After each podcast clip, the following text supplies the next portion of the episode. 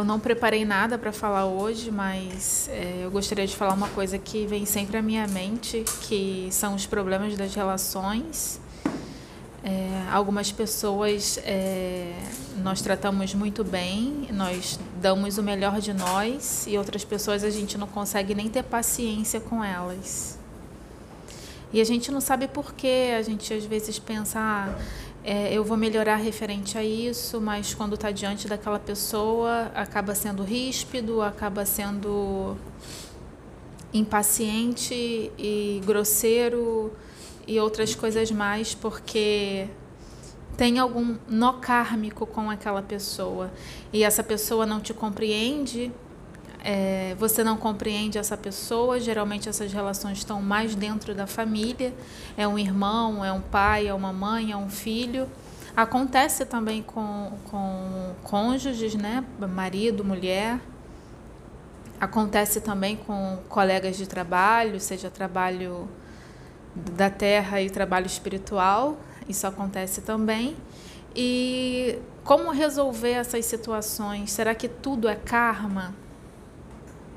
Será que tudo a gente é obrigado a conviver até o último momento da nossa existência aqui, nessa experiência? É, certa vez eu, eu participei, eu assisti uma palestra em outro centro espírita alguns anos atrás e foi falado de uma senhora espírita que era dedicada ao trabalho espírita, era casada, tinha um casamento infeliz e ficou casada com, por 30 anos com aquela pessoa. E quando desencarnou, a primeira coisa que ela perguntou ao mentor dela quando ela desencarnou foi por que, que ela precisou passar 30 anos no casamento infeliz.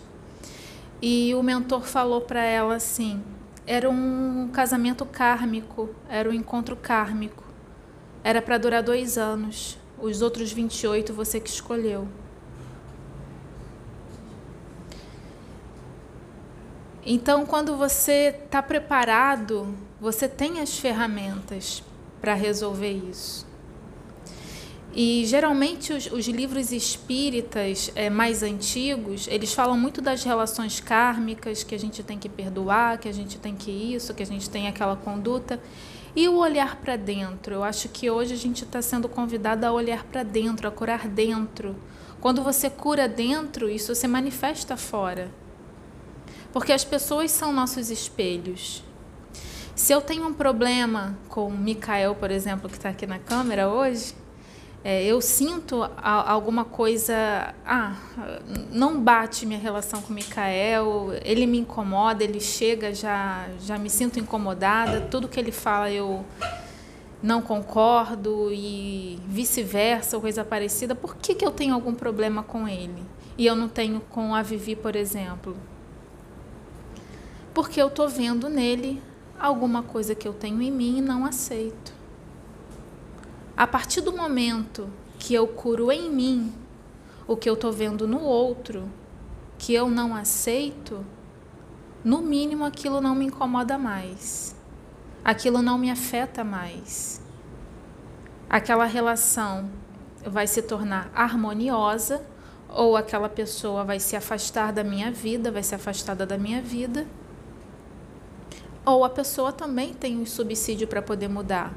Porque se eu tenho esse problema, esse nó kármico com a pessoa, quando eu me curo, eu dou todo o subsídio para ele se curar também, porque não existe mais revide energético. Quando não existe mais revide energético, tudo que o Mikael sentir em relação a mim é problema unicamente dele, que ele tem que curar dentro dele já não existe mais uma troca energética entre nós. É, eu gostaria de falar sobre isso porque todos nós temos esse problema, todos nós temos algum desafeto ou tivemos em alguma alguma algum momento da nossa vida, seja na família, seja no local de trabalho, seja entre amigos, é, tem aquele que você não se dá muito bem, ou, ou, coisa parecida, e você acha que você tem que, é, eu tenho que engolir aquilo ali porque eu sou espírita, porque eu, eu dou, estudei a doutrina espírita porque é, é um karma e todo karma eu tenho que levar até o final. Quando você tem a consciência dele, que você tem algum nó kármico com alguém, aquilo se torna é, é, é, sabido na sua mente consciente, você já está preparado ou preparada para dissolver esse nó kármico. Porque quando você ainda não está preparado para dissolver, você não sabe que está passando por isso. Igualmente aconte acontece com as nossas crenças, as nossas crenças que limitam a nossa vida. Quando você está preparado para limpar uma crença, você tem consciência de que tem aquela crença. Quando você não está preparado, você não acredita que tem aquela crença. Por que, que é uma crença? Você, ela é uma crença porque você acredita incondicionalmente nela. Então você nem acha que aquilo é uma crença, é uma convicção. Só que ela vai limitando a sua vida, ela vai machucando você e você vai levando e você nem sabe que aquilo está te machucando. Você, chega uma hora que aquilo te machuca a ponto que você enxerga. E você, ah, eu preciso limpar isso na minha vida. E eu convido vocês a olhar para dentro, a, a se transformar, a se limpar em relação a isso. O que que está me incomodando no outro, eu limpo em mim. O que está me incomodando numa certa situação, não numa pessoa exatamente, eu limpo em mim. Por que, que eu odeio o meu ambiente de trabalho, eu limpo em mim. Eu limpo em mim a não aceitação de, de coisas do passado, eu posso limpar em mim qualquer coisa. Nós temos a ferramenta hoje para isso, porque nós temos essa informação, antes nós não tínhamos. Era tudo pecado, era céu e inferno, era karma. Ah, você foi mal em outra vida, você fez é, é, coisas erradas em outra vida. Será que se eu arranquei sem cabeças eu vou ser degolada cem vezes? Não. Eu, a gente nunca paga exatamente aquilo que a gente faz. Deus é extremamente misericordioso. Ele te dá provas, ele te dá expiações para que você aprenda, não para que você pague na mesma moeda. É que você adquira a consciência para não cometer mais aquilo. E aos poucos a gente vai adquirindo consciência. Tudo aquilo que você nega muito, que você resiste muito, você está muito próximo daquilo. Tem muito, muitas pessoas que falam assim: ah, bandido bom é bandido morto. Quão distante você está dessa conduta? Por que você os odeia tanto? Será que é a primeira vez que você não assalta ninguém? Não mata ninguém? A gente não sabe, a gente não lembra, tá no véu do esquecimento, mas por que, que aquilo me incomoda tanto? Porque ainda está dentro de mim. Quando não está dentro de mim, não, não significa que eu não vou ver e que eu vou achar correto, mas não vai me afetar mais, não vai me machucar mais. Então a gente vai limpando. Porque nem tudo aquilo que a gente sabe a gente tem consciência. Uma pessoa que assalta, ela sabe que assaltar é errado, mas ainda assim ela faz. Uma pessoa que mata uma outra pessoa, ela sabe que aquilo não é correto, seja ela religiosa ou não. Mas ela vai lá e faz. Por que, que ela faz? Porque ela não tem consciência. Se ela tivesse consciência, ela não faria. Ah, mas ela sabe, mas saber não é consciência. Eu sei que açúcar faz mal à saúde eu consumo açúcar. Eu não tenho consciência referente ao açúcar. E a maioria da população também não tem. Todos nós sabemos que o açúcar não faz bem. E todos nós consumimos açúcar. Por quê? Porque não temos consciência em relação ao açúcar. E não temos consciência em relação a várias coisas. A gente não quer fazer certas coisas e vai lá e faz. E depois se culpa é, eu li um livro recentemente, é, Os Quatro Compromissos, é um livro muito interessante. ele diz que o ser humano é o único que se pune diversas vezes pelo mesmo erro. Aqui no, nesse planeta, todos os animais que cometem algum erro, até nós mesmos, quando punimos, punimos uma vez só por cada erro. Mas a gente não. Se eu fiz algo de errado com ela, ela me pune e eu me puno, daqui a um mês ela relembra aquilo e está me punindo de novo. Daqui a um ano ela está me punindo de novo. E toda vez que eu lembro, eu estou me punindo de novo.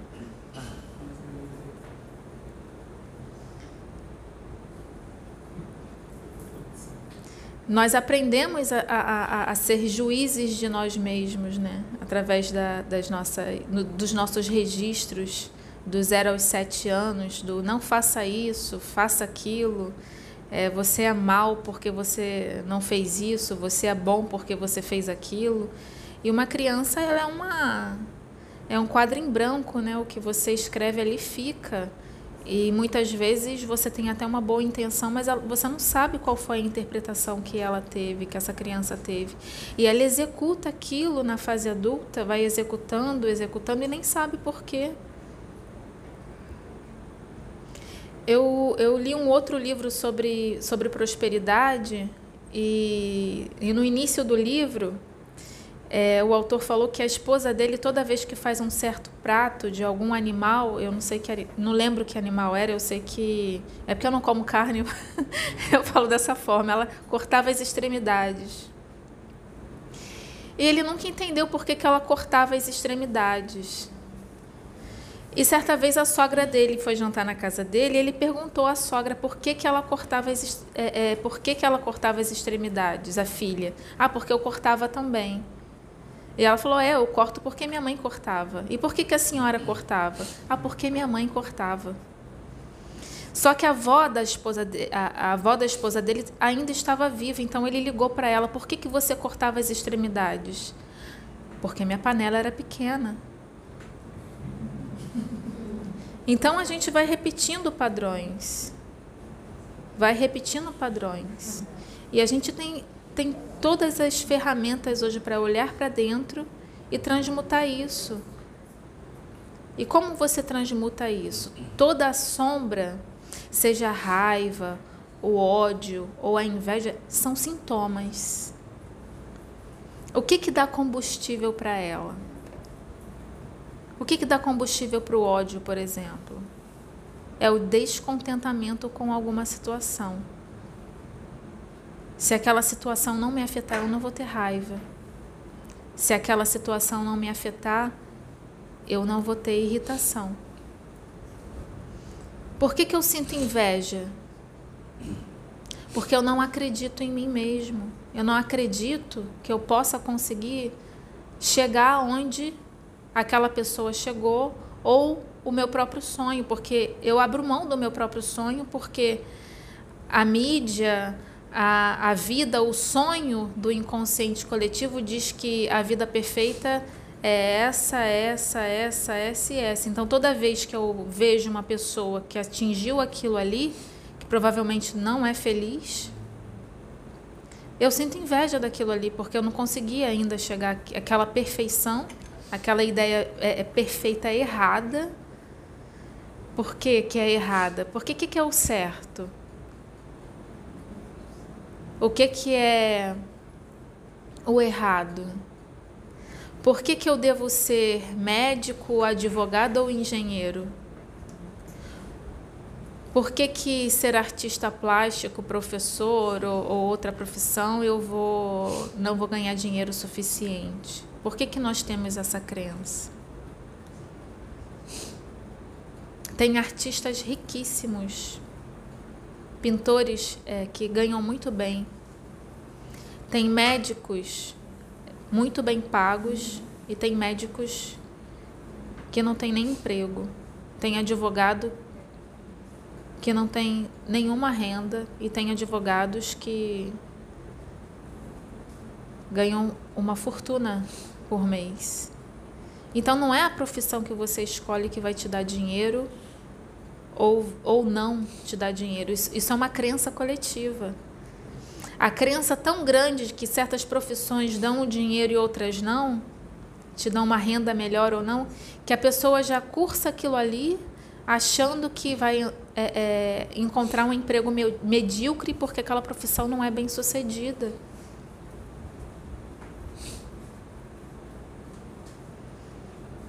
O que, que eu faço para limpar as minhas crenças? As que eu sei que eu tenho, não tem como limpar todas porque eu não sei todas as crenças que eu tenho.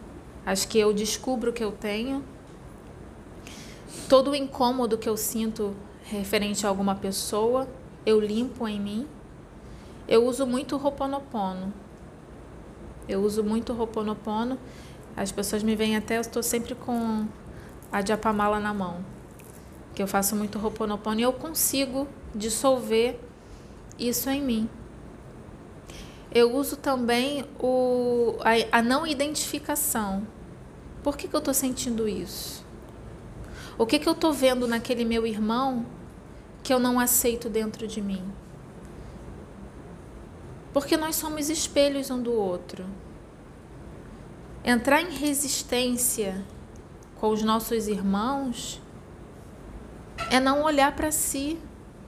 Ele só está te mostrando aquilo que está em você e você não está vendo.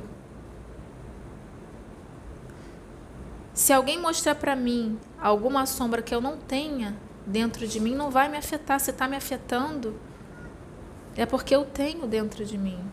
Eu só sinto aquilo que eu tenho. É por isso que Sananda ama todos incondicionalmente, porque ele não tem mais nenhuma dessas sombras que nós temos. Ele enxerga, ele vê, mas ele não sente nada negativo referente àquilo.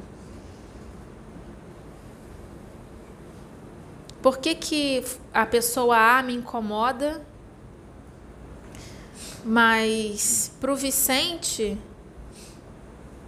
aquela conduta da pessoa A não incomoda em nada. Por quê? Mas eu falo, mas Vicente, essa pessoa é assim, assim, assim. Ele, mas o que, que tem? Isso não me incomoda em nada. Por que, que não incomoda nele e incomoda em mim? Eu estou muito mais próximo daquela conduta. Eu tenho ela dentro de mim. O Vicente não tem mais. Então eu limpando em mim, eu deixo de sentir aquilo. Ou a pessoa muda também, ou ela é afastada de mim. Tem uma, um caso de uma, uma mulher que tinha muitos problemas no, no ambiente de trabalho.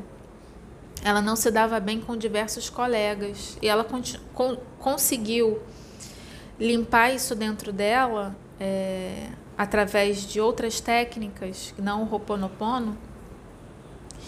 E alguns meses depois, algumas dessas pessoas mudaram de setor e outras pararam de incomodar. Viraram até amigas dela. Porque aquilo que entrava em conflito foi limpo em uma das partes. Porque se eu acho é, uma pessoa, por exemplo, ah, a pessoa tal é soberba demais, eu não aguento conversar com ela porque a soberba dela não, não desce. Eu tenho soberba dentro de mim. Se, senão a soberba dela não iria me afetar.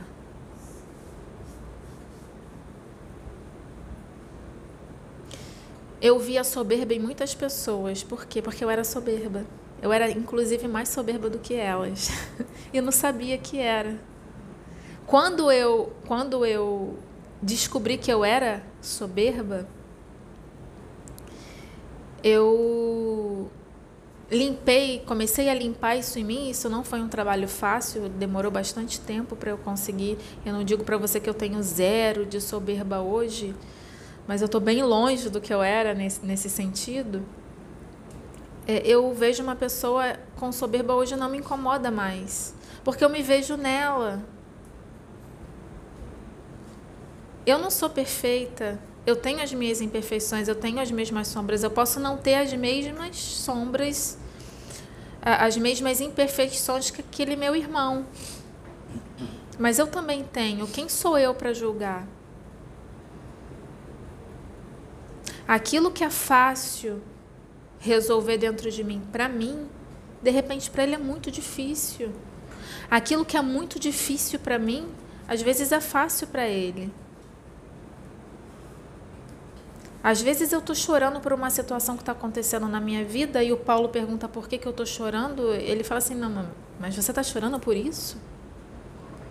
Porque nele não dói, mas em mim dói. Mas talvez uma dor dele eu consiga lidar melhor. É por isso que a gente tem que viver em comunidade. Porque um ajuda o outro. Temos pessoas com as mesmas sombras que a gente? Temos.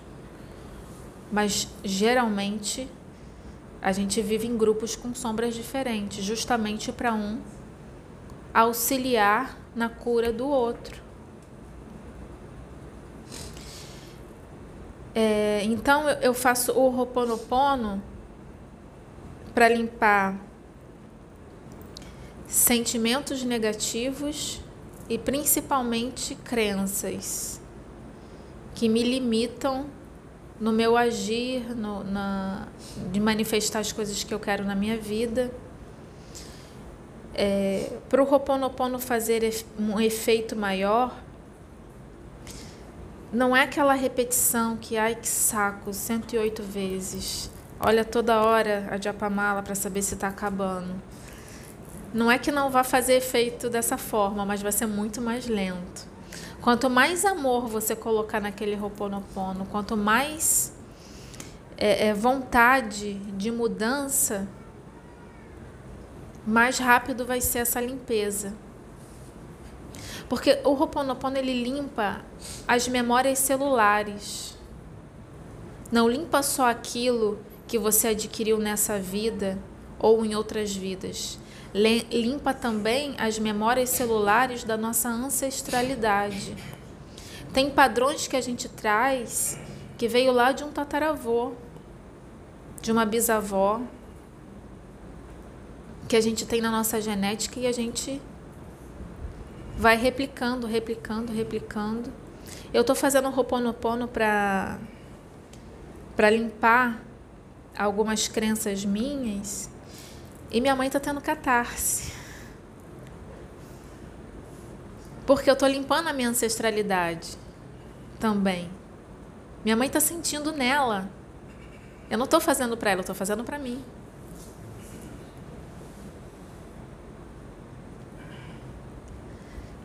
Eu faço de manhã, eu faço à noite, eu venho para a plataforma fazendo.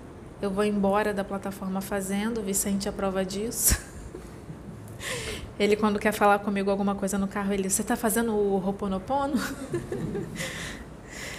é, por que, que eu tô tão focada nessa limpeza? Eu vou explicar para vocês é, de uma, através de uma história que eu ouvi em algum vídeo de alguém que eu não lembro. Um homem foi visitar um amigo. E conversando com o um amigo, o cachorro desse amigo estava deitado no chão, chorando, baixinho. Ele, incomodado com aquele choro, ele perguntou: Mas por que, que esse cachorro não para de chorar? Aí o amigo dele falou assim: É porque ele está deitado num prego.